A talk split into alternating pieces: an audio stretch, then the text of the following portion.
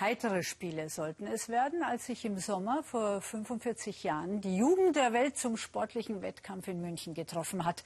Warmherzig, bunt und fröhlich präsentierte sich die bayerische Landeshauptstadt.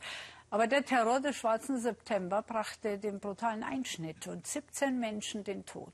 Elf israelischen Sportlern, einem Polizisten und auch fünf Attentätern. Seit heute Vormittag gibt es einen weiteren Erinnerungsort für die Opfer des Olympia-Attentats von 1972. Spät, aber nicht zu spät, sagen die Angehörigen. Andrei Spitzer, Fechttrainer, 27 Jahre. Mark Slavin, Ringer. Josef Romano. Name für Name, Opfer für Opfer.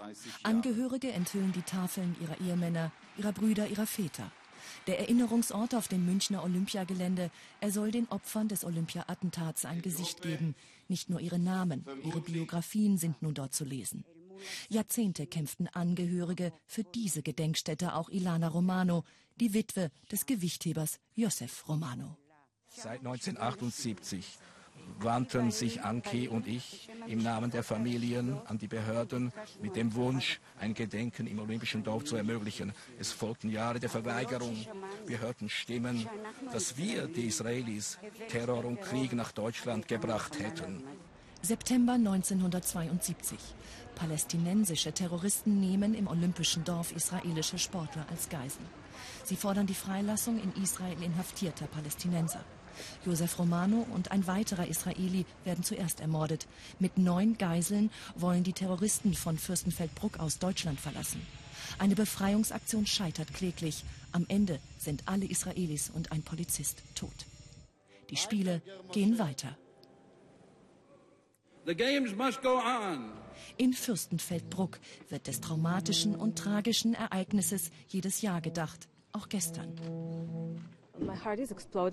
Es zerreißt mein Herz. Fünf Jahre war ich nicht da und ich konnte mich kaum bewegen. Für mich ist es der schrecklichste Ort auf der Welt. Hier wurde mein Bruder getötet. Im Anschluss an die Eröffnung des Erinnerungsortes in München betonte der israelische Staatspräsident Rivlin die Bedeutung der Gedenkstätte auf dem Olympiagelände. Vom Mahnmal, das wir heute einweihen, muss für die ganze Welt eine Botschaft ausgehen. Wir dürfen dem Terror gegenüber nicht nachgeben. Terror muss angeprangert werden. Deutschland trage schwer an der Katastrophe von München 1972, sagte Bundespräsident Steinmeier. Auch dieses bittere Bekenntnis gehört zur Erinnerung an diesen Tag und ich finde, es ist überfällig und wir schulden es zuallererst Ihnen, verehrte Angehörige.